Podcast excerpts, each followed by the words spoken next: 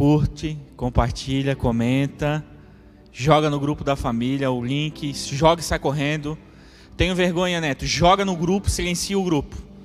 Vê só amanhã. Se a pregação for ruim, irmão, te vira, irmão. Tu é meu irmão, não é? Me defende. Se o pessoal não gostar, me defende. Por favor, a galera tá trabalhando muito aí. Eles ficam contentes quando tem bastante view, dá um trabalhão, última tecnologia, eles se esforçam. E vai me ajudar também a ficar famoso, que agora estou numa.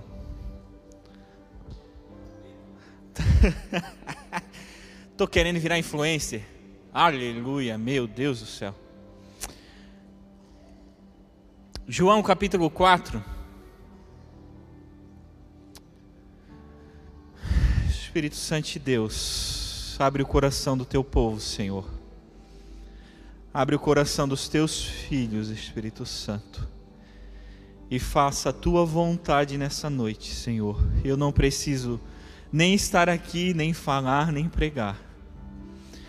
Se tu desejas, Espírito Santo, toma conta desse lugar e toma conta dos nossos corações.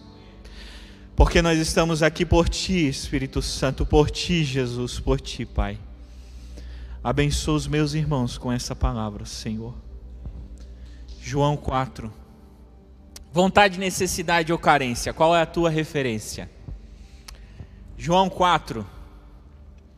Diz assim: Assim deixou a Judéia e voltou para a Galiléia. No caminho teve de passar por Samaria. Chegou ao povoado samaritano de Sicar, perto do campo que Jacó tinha dado a seu filho José. Opa, tem uma repetição aí? Chegou ao povoado samaritano de Jacó. O poço de Jacó ficava ali, e Jesus, cansado da longa caminhada, sentou-se junto ao poço por volta do meio-dia. Pouco depois, uma mulher samaritana veio tirar água e Jesus lhe disse: Por favor, dê-me um pouco de água para beber. Naquele momento, seus discípulos tinham ido ao povoado comprar comida. A mulher ficou surpresa, pois os judeus se recusavam a ter qualquer contato com os samaritanos. Você é judeu e eu sou uma mulher samaritana, disse ela a Jesus. Como é que me pede água para beber? Jesus respondeu: Se ao menos você soubesse que presente Deus tem para você e com quem está falando, você me pediria e eu lhe daria água viva. Mas você não tem corda nem balde, o poço é muito fundo, disse ela. De onde tiraria essa água viva? Além do mais, você se considera mais importante que nosso ante antepassado Jacó, que nos deu esse poço? Como pode oferecer água melhor que essa que Jacó, seus filhos e seus animais bebiam? Jesus respondeu: Quem bebe desta água logo terá sede outra vez. Mas quem bebe da água que eu dou nunca mais terá sede. Ela se torna uma fonte que brota dentro dele e lhe dá a vida eterna. Por favor, Senhor, dê-me dessa água, disse a mulher. Assim eu nunca mais terei sede, nem precisarei vir aqui para tirar água. Vá buscar o seu marido, disse Jesus. Não tenho marido, respondeu a mulher.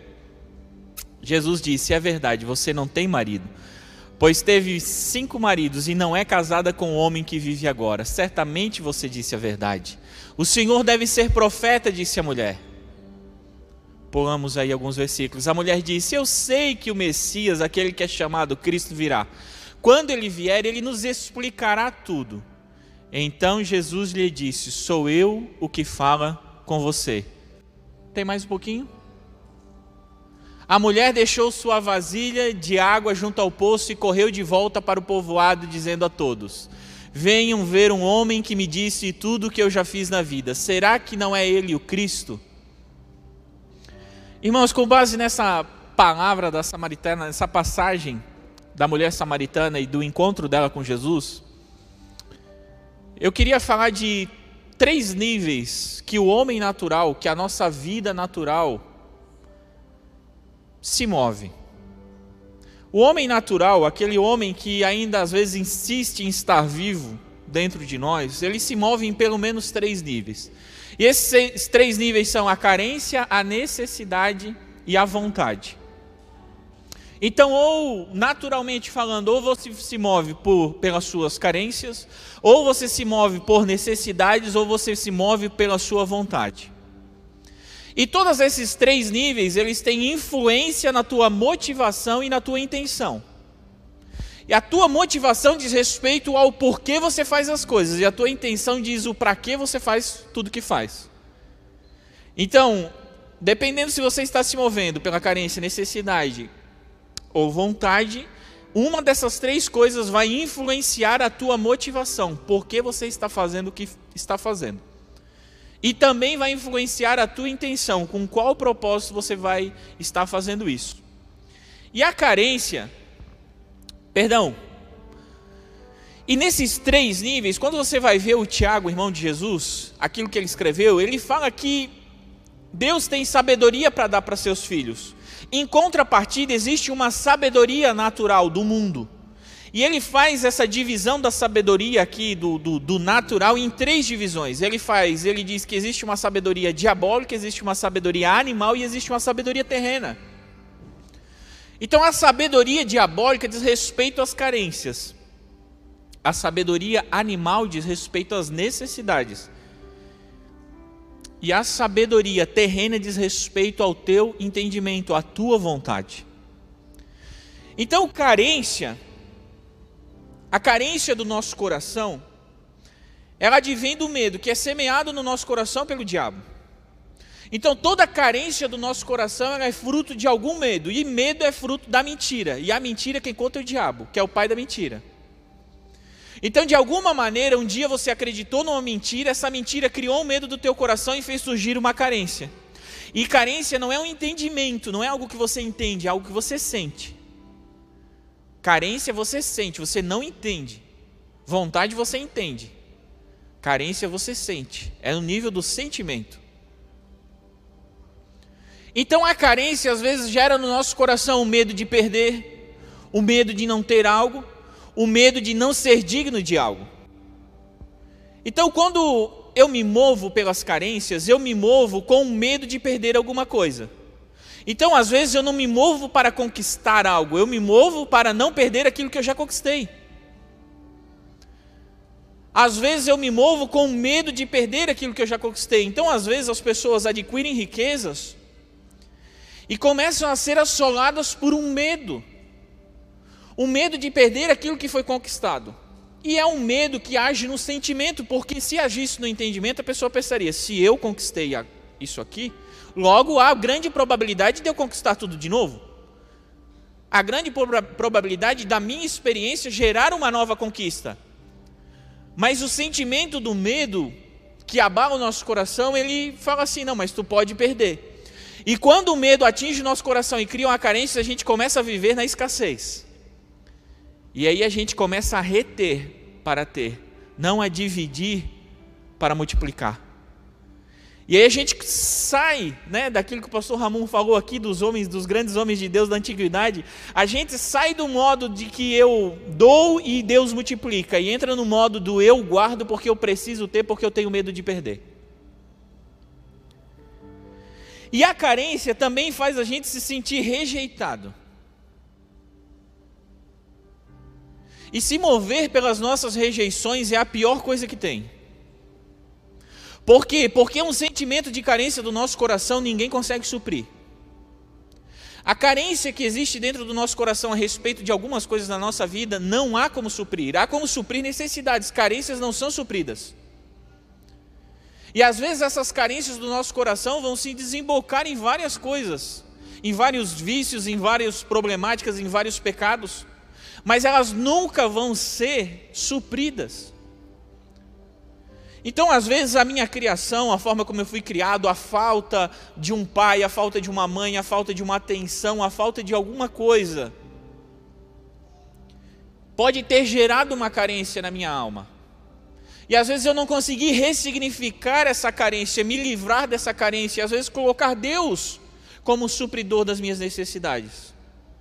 Então, de onde vem uma carência? Vem de uma necessidade não suprida. Quando uma necessidade não foi suprida na minha vida, gerou uma carência, que é um sentimento de falta. Agora, cabe a mim escolher se eu quero viver com esse sentimento de falta por o resto da minha vida, ou se eu desejo ser livre desse sentimento de falta. Porque a fé não é sentimental. A fé é aquilo que eu entendo e aquilo que eu confio e aquilo que eu obedeço. Por isso que o Hebreus 11 diz, né? Pela fé nós entendemos que os mundos foram criados pela palavra de Deus. Então eu não posso me mover por sentimentos, eu preciso me mover por entendimento, mas quando há carências no meu coração, Essas carências criam buracos vazios na minha alma e fazem eu mover por sentimentos. Quando eu tenho medo de não ser digno das coisas, geralmente começa a crescer no meu coração uma religiosidade. Começa a crescer dentro do meu coração uma religiosidade e eu vou ter tentar ser digno para Deus. Eu vou começar a tentar, uma, tentar viver uma vida que seja digna de Deus. E a religiosidade é a carência do meu coração falando. Por quê? Porque você nunca vai ser digno de Deus. Nós não temos condições naturais de ser digno daquilo que Deus nos dá. Por isso que é graça. É por isso que Martinho Lutero, por isso que os pais da reforma tiveram que falar assim, ó, só a graça. Porque de alguma maneira a igreja começou a enveredar de, de você conseguir ser digno de algo. Então naquele tempo você comprava até o céu.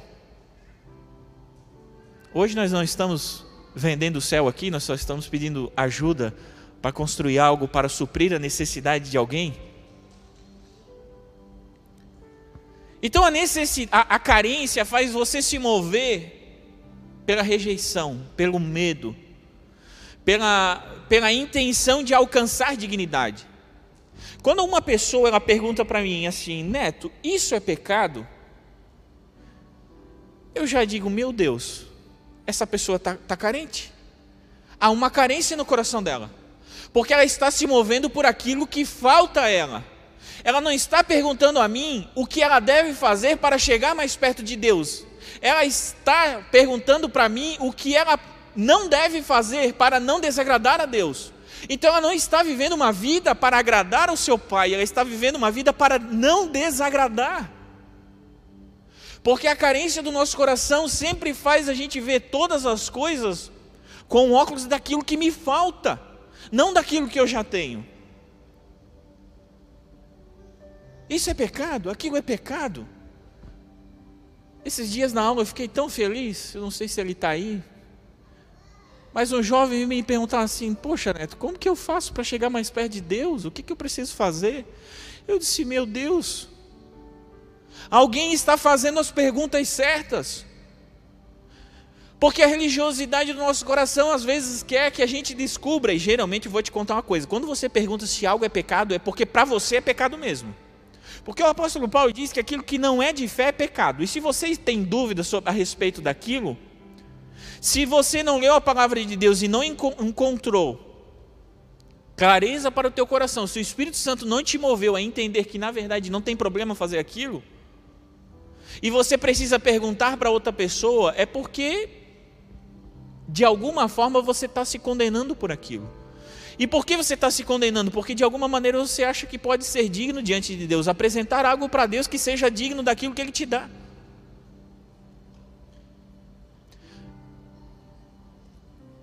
A necessidade faz parte do homem natural, não é um sentimento, mas uma verdade objetiva que influencia nosso corpo, alma e espírito.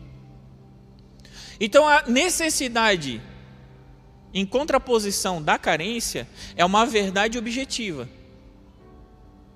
É algo objetivo. Eu estou com fome, é objetivo. Eu estou com fome, há uma necessidade de comer. Mas se eu estou com vontade de comer, aí é o contrário, né? Quando você está com vontade de comer é uma carência, quando você está com fome é uma necessidade. Já percebeu que quando você está com vontade de comer, às vezes você não acha o que comer? Mas se você tivesse com fome, qualquer coisa que tivesse, você comeria. Porque a necessidade te move para fazer aquilo que precisa ser feito. Mas a carência não. Ai, estou com vontade de comer, abro o iFood e faço igual o Netflix, né? E vou procurando, vou procurando. Ai, tô com vontade de comer uma coisa diferente. Né? Com vontade de ter uma experiência diferente. Há uma carência, um sentimento de falta que eu preciso comer alguma coisa para trazer alguma alegria para o meu coração. E quando você vai ver, Jesus nunca era a comida, era sempre a comunhão que alegrava o coração dele. Jesus nunca estava pela comida, sempre estava pela comunhão que a comida trazia.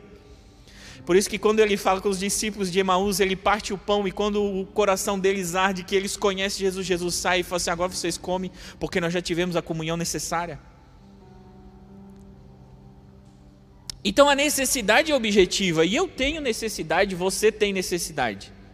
Você tem necessidade de alimento, você tem necessidades emocionais. Todos nós queremos ser amados, aceitos, todos nós queremos segurança. Todos nós queremos aceitação. Todos nós queremos atenção. Todos nós queremos um momento em que alguém olhe, nos escute, nos ouça e atenta e, e esteja atento àquilo que está sendo falado. São necessidades normais.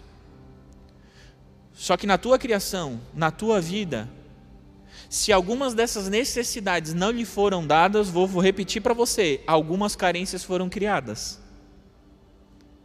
E agora não é porque você tem necessidade de atenção, agora é porque você tem carência de atenção. Carência é sentimento, necessidade é entendimento. Então perceba, de necessidades não supridas, necessidades não supridas geram carências mal resolvidas. E se você se mover por suas carências, elas nunca vão ser supridas, porque ninguém consegue suprir uma carência, nem você. Não há chocolate nesse mundo que possa suprir uma carência. E o que, que acontece depois de tu tentar solucionar uma carência? Você se sente culpado, né? Já percebeu? Quando você tenta resolver uma carência do teu coração, em qualquer área, eu sempre vou falar da comida, né? Porque cada um, cada um, né? Cada um com seu gigante para enfrentar. E aí, às vezes, você vai lá, né? E aí tá meio deprê, pega um pote de sorvete, come e depois pensa, quantas calorias eu ingeri? Acabou? E aí vem a culpa. Vem a culpa, eu me sinto culpado porque eu estou tentando resolver uma carência do meu coração e não se resolve carência, não se supre carência, não existe nada nesse mundo. E às vezes você faz as pessoas, você transforma as pessoas em, em alguém que pode, de alguma maneira, suprir as suas carências, mas elas não pode, o teu esposo não pode suprir as tuas carências, a tua esposa não pode, os teus filhos não podem, porque elas estão no nível do sentimento. Sentimento precisa ser vencido. Não, não, não, não tem como saciá-lo. E, obviamente, nós temos a necessidade espiritual, da nossa espiritualidade. Nós temos uma necessidade natural de Deus na nossa vida. Você tem necessidades físicas, principalmente comida, ar, água. Você tem necessidades emocionais e você tem necessidades espirituais. Carências, necessidades e vontade. A vontade faz parte de um entendimento natural que molda o nosso comportamento para um fim desejado.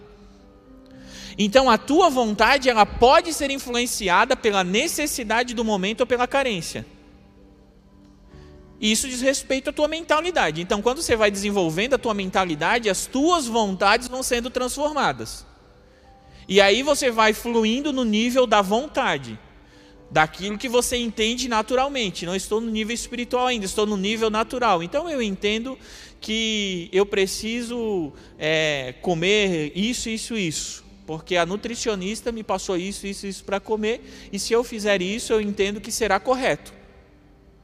A carência vai bater forte contra a vontade, porque a carência vai dizer: Meu Deus, mas aí tu não vai comer isso daqui? E aí tu não vai comer aquele outro? E aí vai ser uma guerra entre a carência, a necessidade e a vontade. E aí depende de ti, né, meu irmão? Aí tu procura um coach, um psicólogo, procura alguém que possa te orientar nas tuas vontades naturais. Então, eu posso emagrecer por vontade, necessidade ou carência. Eu posso emagrecer porque eu entendo que é correto. Então alguém me explicou de A a Z que eu preciso emagrecer e eu preciso ter outro peso, eu preciso mudar a minha vida. Eu posso emagrecer porque eu tenho uma doença e essa doença seria uma necessidade. Então, eu tenho uma doença e basicamente assim, eu sou obrigado a emagrecer senão eu vou morrer. Opa, então, uma necessidade vai forçar o meu comportamento, ou então a minha vontade vai forçar o meu comportamento, ou então eu posso emagrecer porque me sinto feio ou para agradar alguém. Esse não é o meu caso porque eu não me sinto feio. agradar alguém, quem sabe? Minha mulher. Às vezes ela diz que gosta das gordurinhas, não sei. Não sei se é amor. Vou fingir que acredito. Você sabe que tem modelos e meninas que comem isopor, papel, para ficar mais magra? Sabe que tem pessoas que às vezes passam dos limites por causa de carências no seu coração para serem aceitas por alguém? E geralmente, quando você se move pelas suas carências, você está mais preocupado com o que os outros pensam do que aquilo que realmente você precisa pensar? Porque a carência te faz ser movido por outras pessoas? Já pensou que você pensa no teu coração aquilo que outras pessoas estão pensando? E na verdade as pessoas não estão pensando aquilo que você está pensando na tua cabeça? Você pensa aquilo que as pessoas estão pensando, mas 99% das vezes as pessoas não estão pensando aquilo, você fez tudo na sua cabeça e não é porque você é doido, não. É porque existem carências no teu coração que estão moldando o teu mover, moldando o teu comportamento, moldando a forma como você se locomove.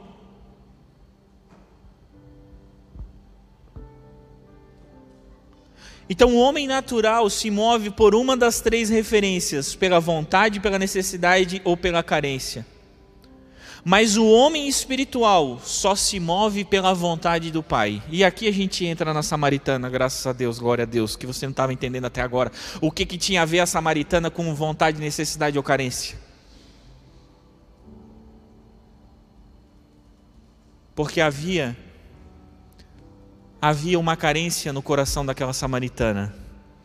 Havia uma necessidade no coração dela e havia uma vontade. Mas nem a carência, nem a necessidade, nem a vontade existiam no coração de Jesus. No coração de Jesus só existia a vontade do Pai dele. Então João relata que Jesus estava cansado da caminhada. Ele estava descendo de Jerusalém para Galiléia. E quando ele estava descendo de Jerusalém para, para Galiléia, ele podia ter pego três caminhos diferentes. Ele não precisava ter pego aquele.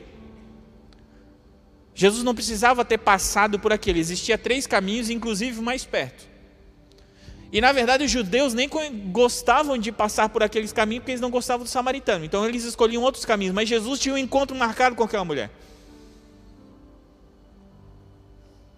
Jesus tinha algo a transformar na vida daquela mulher. Jesus tinha algo a fazer na vida daquela mulher.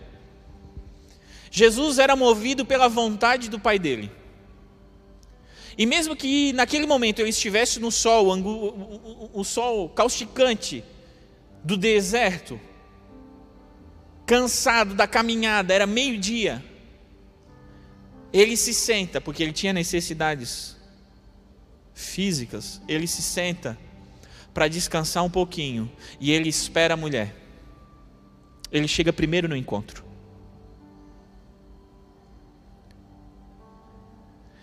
Jesus tinha necessidade, mas não era movido por elas. Ele não estava no poço porque estava com sede, mas estava ali para salvar a samaritana.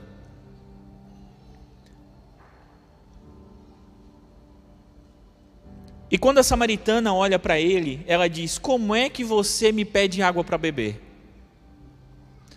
Meio-dia, gente, ninguém ia pegar alguma coisa no poço. As pessoas iam às, seis, às cinco, às seis da tarde pegar água no poço. Porque nesse momento o sol estava mais brando e tranquilo e iam pegar. Mas aquela mulher, a gente já percebeu que a vida dela era um pouco confusa. A ordem social daquela mulher, ela, ela, era uma mulher um pouco desprezada, ou um pouco ou muito desprezada, porque cinco maridos, com certeza ela já era considerada uma prostituta. Com certeza ela já era uma mulher considerada assim pecadora nível máximo para os judeus. Então ela tinha uma carência no coração dela, porque se ela fosse às seis horas, o que aconteceria com ela? Ela se sentiria rejeitada, as pessoas olhariam para ela e, e, e... O que, que tu está fazendo aqui entre nós? Você não é digna de estar aqui. Você não é uma mulher digna de estar nesse momento aqui, você deveria vir outra hora. A rejeição dela iria aumentar. E quando a pessoa se move por rejeição, geralmente é uma pessoa que sempre ataca antes. Como ela tem medo de ser rejeitada, ela já começa a rejeitar a pessoa que está falando com ela para ela não se sentir rejeitada. Então Jesus está de boa. Gente, Jesus era um rabino, tá? Ele tinha um talite muito bonito, ele tinha uma veste muito linda. E as pessoas que olhavam para ele sabiam que ele era mestre. Ele tinha toda a, a paramentação de um mestre. Né? As pessoas chamavam ele de rabi. Quando a mulher viu ele, ela disse: Meu, esse aí é outro homem que vai me rejeitar. E se ele é outro homem que vai me rejeitar, o que eu faço? Vou rejeitar primeiro. Como é que tu me pede de beber? Como é que tu tem coragem de falar comigo, homem? Tu não pode falar comigo. Gente, era o judeu que rejeitava o samaritano, não o samaritano que rejeitava o judeu. Mas existia tanta carência no coração daquela mulher que ela começou a rejeição.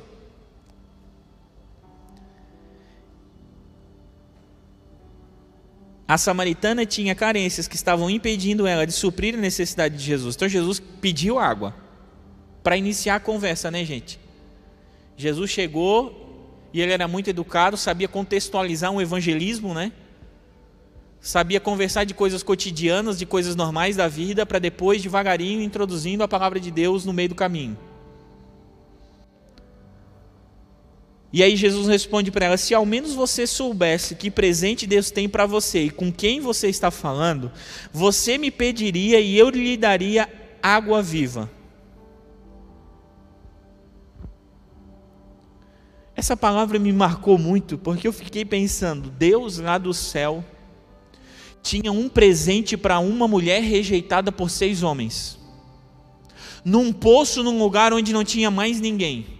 Deus moveu o seu filho para aquela mulher, para revelar coisas e palavras para aquela mulher que não existe em outro lugar. Jesus explica questões de Deus só para aquela mulher. Jesus não explica sobre adoração em outro lugar, Jesus explica sobre adoração para uma mulher num poço onde ninguém estava vendo. Só que a carência do coração dela não estava deixando ela perceber aquilo que Jesus estava fazendo na vida dela. E aí Jesus diz: Cara, Deus tem um presente para você, é só você pedir. Jesus estava falando da vontade de Deus para a vida dela, mas ela continuava a conversa no nível da carência. O que, que ela fala? Mas você não tem corda nem balde, e o poço é muito fundo, de onde você vai tirar água? Percebe que carência faz você se mover pela falta. Carência faz você se mover por aquilo que pode faltar ou por aquilo que você acha que falta, pelo sentimento da falta. Então, quando Jesus oferece uma água para ela, ela fala assim: Não, mas você não pode, não tem como, você não consegue, não é possível. Quando Deus usa alguém para falar com você, com alguma coisa na tua vida, você fala assim: Não, mas não é possível, eu já tentei, eu já fiz, eu estou desapontado. Não, mas é uma igreja boa? Não, não é uma igreja boa, porque a igreja só machuca as pessoas e tal e tal e tal. Você vai vindo com as suas carências. E você vai dizendo: não dá, não pode, não é possível. Não. A tua visão é condicionada à falta que existe no sentimento. E aí Jesus diz: Mas quem bebe da água que eu dou nunca mais terá sede, ela se torna uma fonte que brota dentro dele e lhe dá vida eterna. Então a mulher estava no nível da carência conversando com Jesus, mas Jesus não conversa contigo no teu nível de carência. Sabe que às vezes a gente faz oração carente para Jesus? Às vezes a gente faz umas orações pedindo coisas que são a nossa carência.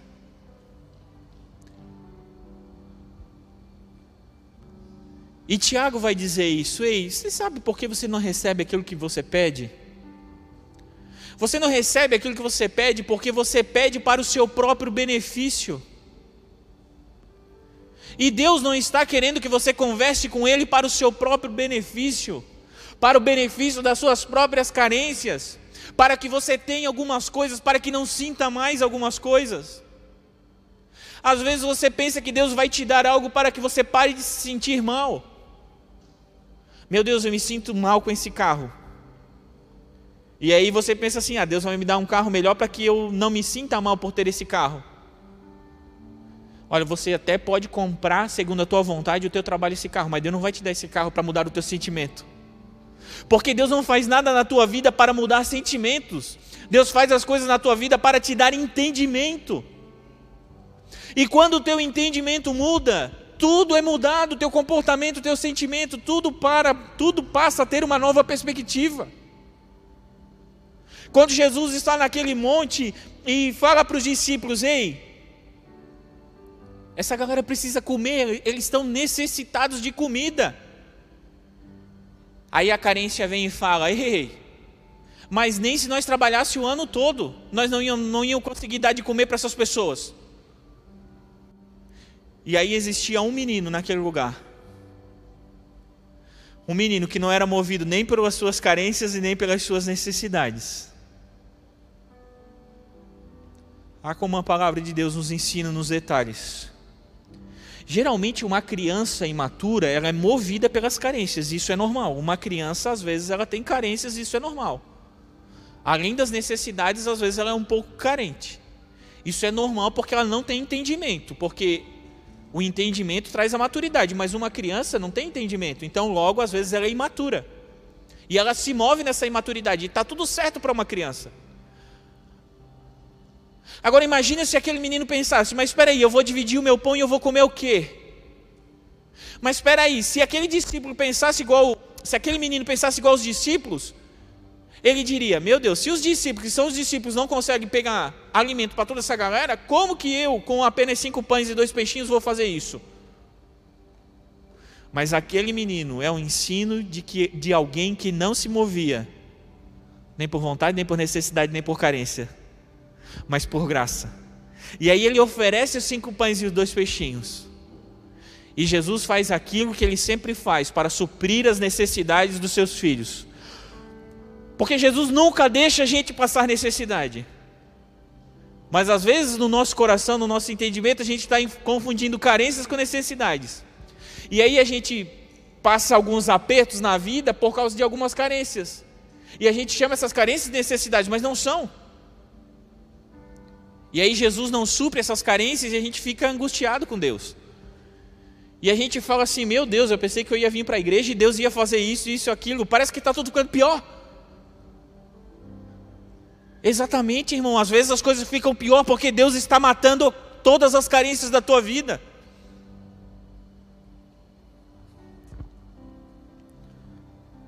Por favor, Senhor, dê-me dessa água, disse a mulher, assim eu nunca mais terei sede, nem precisarei vir aqui para tirar água. Irmão, o problema dela não era água, o problema dela era ir lá ao meio-dia.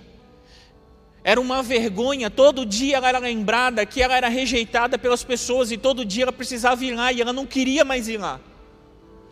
E Jesus marcou um encontro com ela exatamente no lugar da rejeição dela.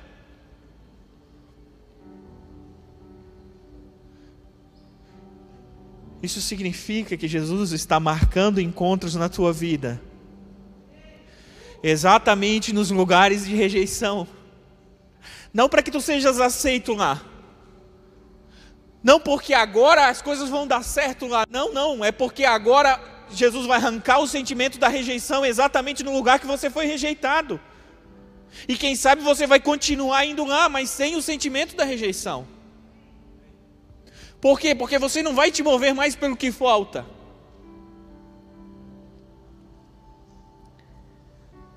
E a mulher continuava a se mover pelo sentimento de falta. E aí Jesus diz assim: Vai buscar o teu marido então. Vai buscar o teu marido. Gente, o que, que água tem respeito com o marido? Nada, mas tem respeito com carência. Tem respeito com pecado. Porque até aquele momento a mulher não abriu o coração para revelar e expor os pecados dela. Ela estava numa tentativa de convencer Jesus de algo, e daqui a pouco ela vai entrar numa discussão teológica com Jesus, mas até aquele momento ela não tinha cedido, não tinha baixado as guardas. E aí Jesus pega num ponto central da vida dela: vá buscar o teu marido. Ou seja, mulher, eu conheço a tua vida de trás para frente, de frente para trás. Mulher, eu marquei esse encontro contigo antes de eu fazer o mundo. Eu já te conheço. Eu conheço todas as tuas carências, eu conheço todos os teus pecados, mulher. Vá lá buscar o teu marido. E aí ela abre o coração. Por quê? Porque geralmente atrás das nossas carências estão pecados escondidos.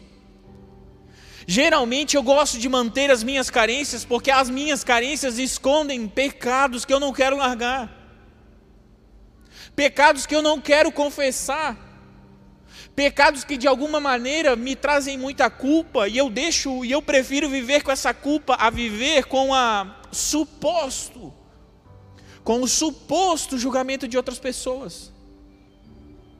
Irmão, um dos pais da igreja, chamado Agostinho, ele escreveu um livro assim, ó, chamado Confissões, onde ele confessa todos os seus pecados e suas angústias mais profundas, irmão. E hoje às vezes você tem você tenta tomar N caminhos para não revelar suas falhas. Hoje você não consegue nem por um amigo chegar num amigo e falar assim: Meu Deus, eu fiz isso, isso, aquilo. Você não consegue chegar no seu pastor, no seu líder e confessar as suas coisas. Neto, mas eu vou confessar para ser perdoado? Não, irmão, você vai confessar para ser curado. Perdoado você já foi. Você já foi perdoado, mas carrega a culpa. Carrega a culpa porque você não confessou, porque você tem medo de julgamento, mas esse medo diz respeito à carência, não diz respeito à necessidade, não diz respeito à vontade. Porque, irmão, a gente está tudo no mesmo barco. Só que às vezes as nossas carências fazem a gente pensar que alguém está pensando em julgar no as nossas falhas. E aí você faz coisas no coração e você fala assim: meu Deus, mas se ele souber o que eu faço, o que, irmão? A tua reputação vai ser manchada? Está preocupado com a tua reputação? Meu Deus, mas se eu falar para o meu líder isso, ele vai pensar que eu não sou crente. Irmão, mas tem uma gente que peca nessa vida é crente, irmão. Pensa num pessoal que gosta de pecar. A igreja é um hospital, não é um museu. A igreja é um hospital. Jesus disse assim: Eu vim para aqueles que estão doentes, eu não vim para os sãos, não.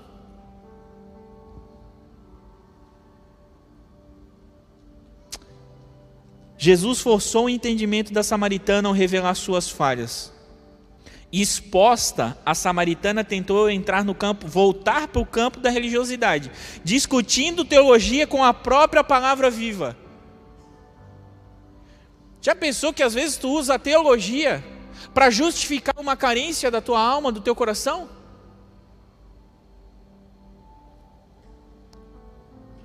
E aí ela vai para outra questão, meu Deus do céu, essa mulher, Jesus. Então diga-me, por que, que os judeus insistem que Jerusalém é o único lugar de adoração, enquanto nós os samaritanos afirmamos que é aqui? Meu Deus! Ô mulher, agora que Jesus abriu a brecha para te né, para te chorar, agora é o momento de chorar. Abre o teu coração, é o momento de chorar. E aí, depois da discussão teológica que Jesus ensina a ela que os verdadeiros adoradores adorarão o Pai em, si, em espírito e em verdade, aí ela fala assim: tá bom, Jesus, eu sei que o Messias, aquele que é chamado Cristo, virá. Quando ele vier, nos explicará tudo. Então Jesus lhe disse: Sou eu que falo com você. Veja, ela foi indo progredindo. Jesus, manso e humilde, foi indo progredindo, nunca cedendo para a carência dela, mas sempre olhando para a necessidade, para aquilo que ela precisava de verdade. Irmão, Jesus disse: Eu sou o pão da vida. Jesus disse: Eu sou a verdade. E sempre quando Jesus dizia eu sou, a palavra eu sou, quando, quando Moisés foi perguntar para Deus assim: Deus, como é que eu digo que é o teu nome para o povo? Deus pegou e falou assim: ó, Eu sou, eu sou. Eu sou. Porque o eu sou não tem necessidade. Porque o eu sou não tem carência. Quando Jesus disse eu sou no jardim do Getsemane, os soldados que foram em busca de Jesus, todos armados, e chegaram e perguntaram: Quem é Jesus? E quando ele disse assim: Eu sou, eles caíram para trás. Mas naquele momento, Jesus estava revelando o próprio Pai na vida dele por aquela mulher. Sou eu que falo contigo, mulher. Sou eu que falo contigo. Naquele momento, a mulher deixou sua vasilha de água junto ao poço e correu de volta para o povoado, dizendo a todos: Venham ver um homem que me disse tudo o que eu já fiz na vida. Será que não é ele o Cristo? Irmão, a mulher deixou a vasilha de água, volta lá, junto ao poço, irmão. Mas ela não estava ali para pegar água? Não era sobre água? Não era sobre a necessidade de tomar água? Guiada por uma carência, por causa da vergonha e da rejeição de estar aqui naquele momento? Quando Jesus transformou o entendimento daquela mulher, ela parou de se mover por aquilo que lhe faltava, parou de se mover por aquilo que ela precisava, parou de se mover pela sua própria vontade e começou a se mover pela vontade de Deus não era mais sobre o que ela precisava, agora era sobre o que o povo da cidade dela precisava. Ela mudou, Jesus mudou o entendimento dela. E se ela foi buscar água e estava com sede, ela falou assim: não, mas agora não é só mais a água. E Jesus, irmão, quando é que ele bebeu? Jesus não estava cansado? Jesus não estava cansado? Jesus não estava debaixo de um sol? Quando que ele bebeu, irmão? Quando os discípulos voltaram, eles falaram, mestre, que eles foram na cidade comprar comida, lembra? Quando eles voltaram, eles falaram assim, mestre, agora come. E ele falou assim, oh, não, mas eu tenho uma comida que vocês não conhecem. Eu não ando pelas necessidades normais, eu não ando pelas necessidades naturais. Poxa, Neto, mas aí tu me quebra, né, Neto? Eu não vou mais comer então na minha vida para fazer a vontade do Pai? Não, irmão, você vai botar a vontade do Pai acima da tua comida. Sabe o que é jejuar? Jejuar é sacrificar as tuas necessidades diante de Deus. É por isso que jejuar não é dieta, irmão. Jejuar é sobre necessidade, não é sobre carência. Que às vezes você diz assim: Meu Deus, eu vou, eu vou fazer um jejum de chocolate. Please, irmão.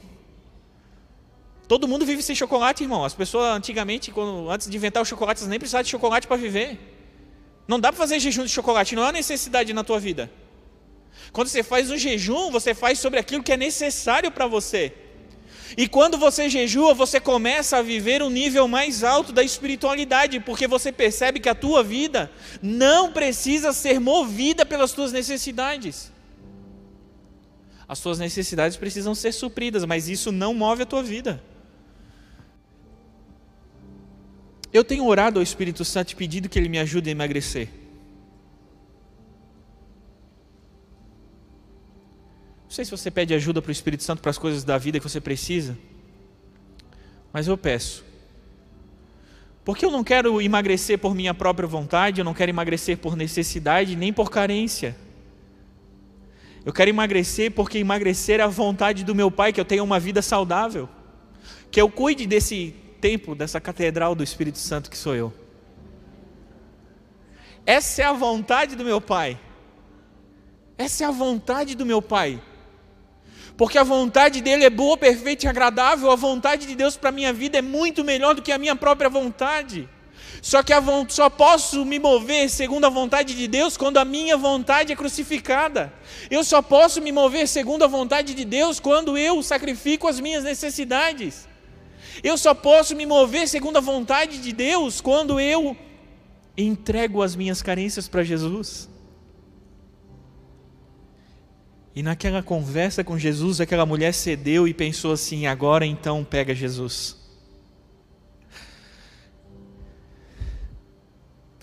Ela foi rejeitada por seis homens. Mas o sétimo homem perfeito não a rejeitou. Ah, Jesus. Ele não te rejeita. Ele não te rejeita. Max Lucado diz: Ele te aceita ele te recebe do jeito que você é, mas ele está ansioso, ele está desejoso para transformar o teu entendimento. Ele está desejoso para mudar, transformar o teu modo de pensar, para que você possa experimentar a verdadeira vontade de Deus. para que a tua vida não seja mais guiada por aquilo que te falta. Sabe um dos salmos mais deturpados de toda a palavra de Deus é o Salmo 23. Porque a ideia do salmista não é prever um futuro onde nada lhe falte, mas revelar um presente de onde ele não tem falta de nada. Então, quando o salmista diz: "O Senhor é meu pastor e nada me faltará", ele está dizendo: "Porque o Senhor está comigo, eu não, nada me falta". Não é porque o Senhor dá, é porque ele não tem sentimento de falta. E aí ele diz: Pai, prepara uma mesa perante mim na presença dos meus inimigos. Você já parou para pensar para que, que eu vou fazer uma mesa perante meus inimigos? Para que eles comam. Porque, como eu não tenho falta e necessidade de nada, como eu não tenho carências, eu quero alimentar os meus inimigos. E o meu cálice transborda para encher a taça dos meus inimigos de alegria que eu tenho. Então, colors, alegria, não é sobre o sentimento que você tem, é sobre o entendimento. Alegria é sobre o entendimento de que eu tenho, de quem eu sou em Deus, daquilo que Ele já fez, não daquilo que Ele vai fazer. Mas Ele não vai fazer mais nada, neto. Então, não, irmão. Ele vai fazer muito mais do que tu imagina, pensa e consegue raciocinar. Jesus falando aos discípulos, ele diz: Buscai primeiro o reino dos céus e a sua justiça, e essas coisas, essas necessidades vão ser acrescentadas a você. Pare de viver uma vida buscando necessidades. Você não trabalha porque é necessário trabalhar, porque você tem que comer.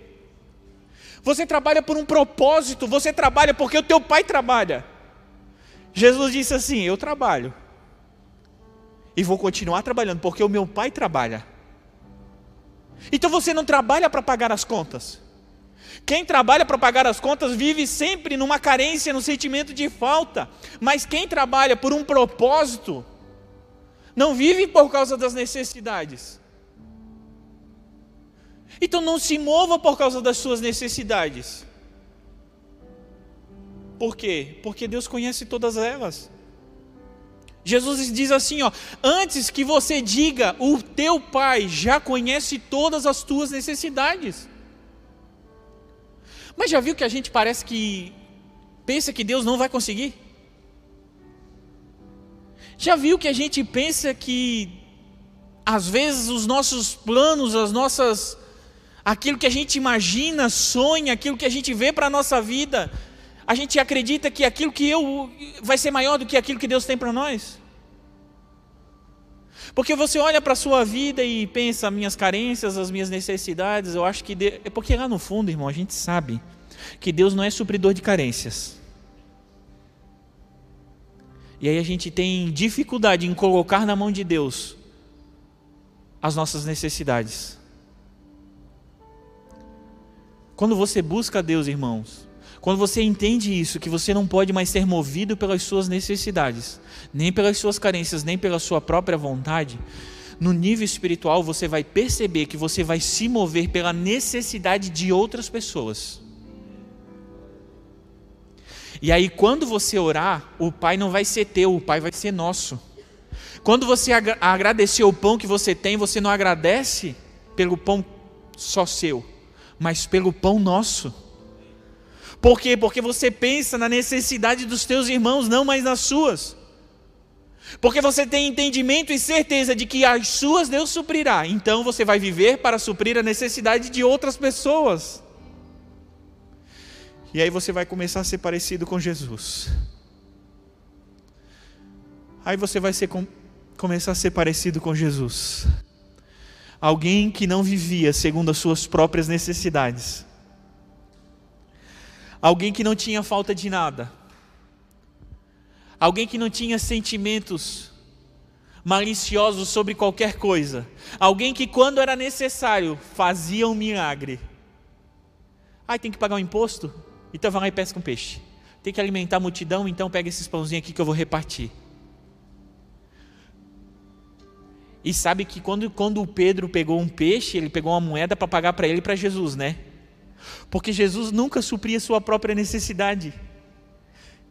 Jesus sempre trabalhava em prol de outras pessoas. Então, quando ele supria a necessidade de outras pessoas, às vezes a sua própria era suprida. Mas enquanto isso, enquanto isso não. Então ele passava a madrugada toda sem dormir, falando com o pai dele. E aí quando ele chega no Getsemane angustiado, ele fala assim: "Ô, vamos orar um pouquinho comigo? Daqui a pouco os homens estão aí para me pegar, para me levar para a cruz. Vamos orar um pouquinho comigo. Sacrifica um pouquinho a necessidade do sono de vocês e vamos orar um pouquinho comigo." E aí Jesus vai lá e diz: Pai, não seja feita a minha vontade, mas a tua. Como homem, Jesus vai lá entregar a sua vontade a Deus. E quando ele ora, e depois que ele para de orar, ele volta e ele encontra os discípulos dormindo, porque os discípulos ainda eram movidos pelas suas necessidades. E Jesus, angustiado do jeito que estava, falou assim: Puxa vida, nem, um, nem uma horinha vocês não puderam velar comigo nem uma horinha. Vocês não puderam, puderam passar esse momento, negar essa necessidade por um pouquinho. A vontade de Deus é que todos sejam salvos e conheçam a verdade. Para isso precisamos nos mover pelas necessidades dos outros, não pelas nossas, assim como Jesus fazia.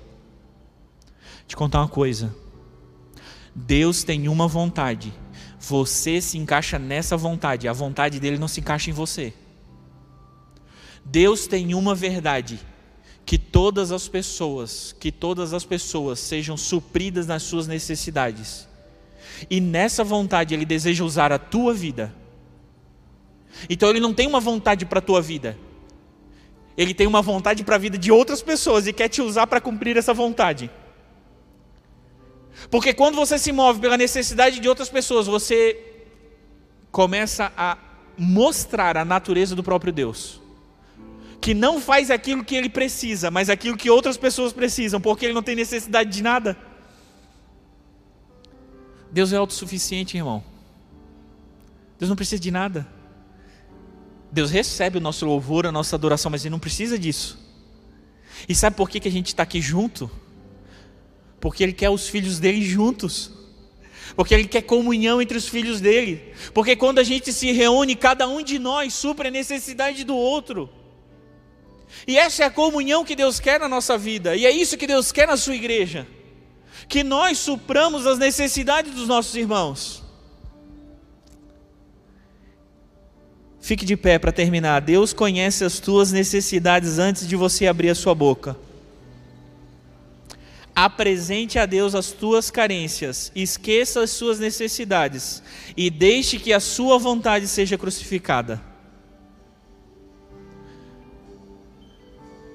Irmão, o profeta diz assim: desde a antiguidade não se viu, nem com ouvidos se ouviu, nem se percebeu um Deus além de ti, que trabalha para aqueles que nele esperam. Deus está trabalhando pelas suas necessidades. Deus está trabalhando pelas suas necessidades. Pare de olhar para as suas necessidades e comece a olhar pelas necessidades daqueles que Deus tem colocado à sua volta. Feche os teus olhos. Medite nessa canção.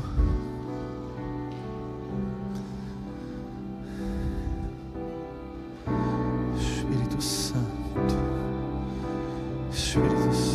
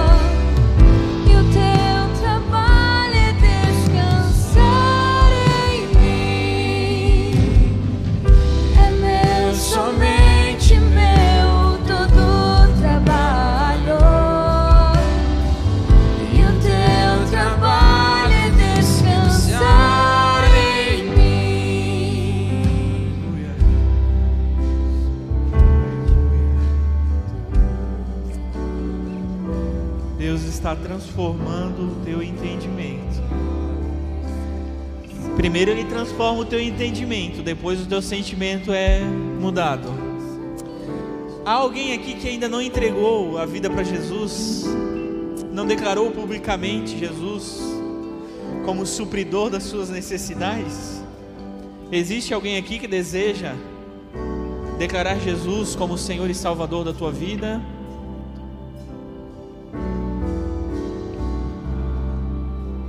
Existe alguém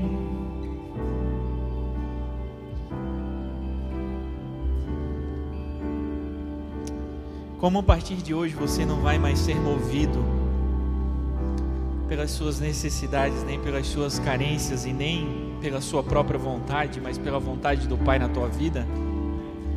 Amanhã às seis horas da manhã tem oração. Amanhã pela manhã às seis horas de segunda a quinta-feira nós temos segunda a sexta-feira. Coloca o banner aí. Segunda a sexta-feira nós temos a nossa campanha de oração e aí você que não acorda às seis já vai matar um pouquinho a sua necessidade do sono. E a partir de amanhã você já vai vir aqui às seis horas, aqui no templo mesmo, no auditório. E na sexta-feira, então, às dez horas da noite, a nossa grande vigília. Faça assim com as tuas mãos. Pai, em nome de Jesus, eu abençoo o teu povo, em nome do teu filho amado. Que os teus filhos, Senhor, não sejam mais movidos por carência.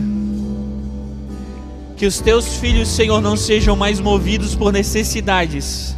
Que os teus filhos, Senhor, não sejam mais movidos pela vontade própria.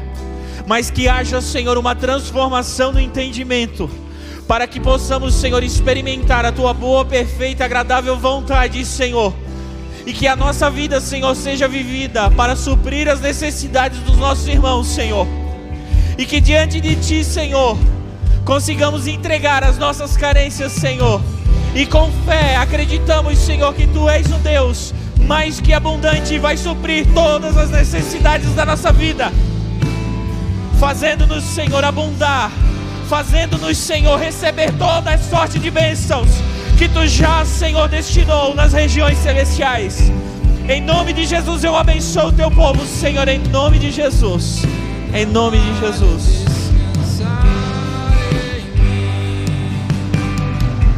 É meu, somente meu, todo trabalho. meu trabalho é descansar em mim. Meu, somente meu, todo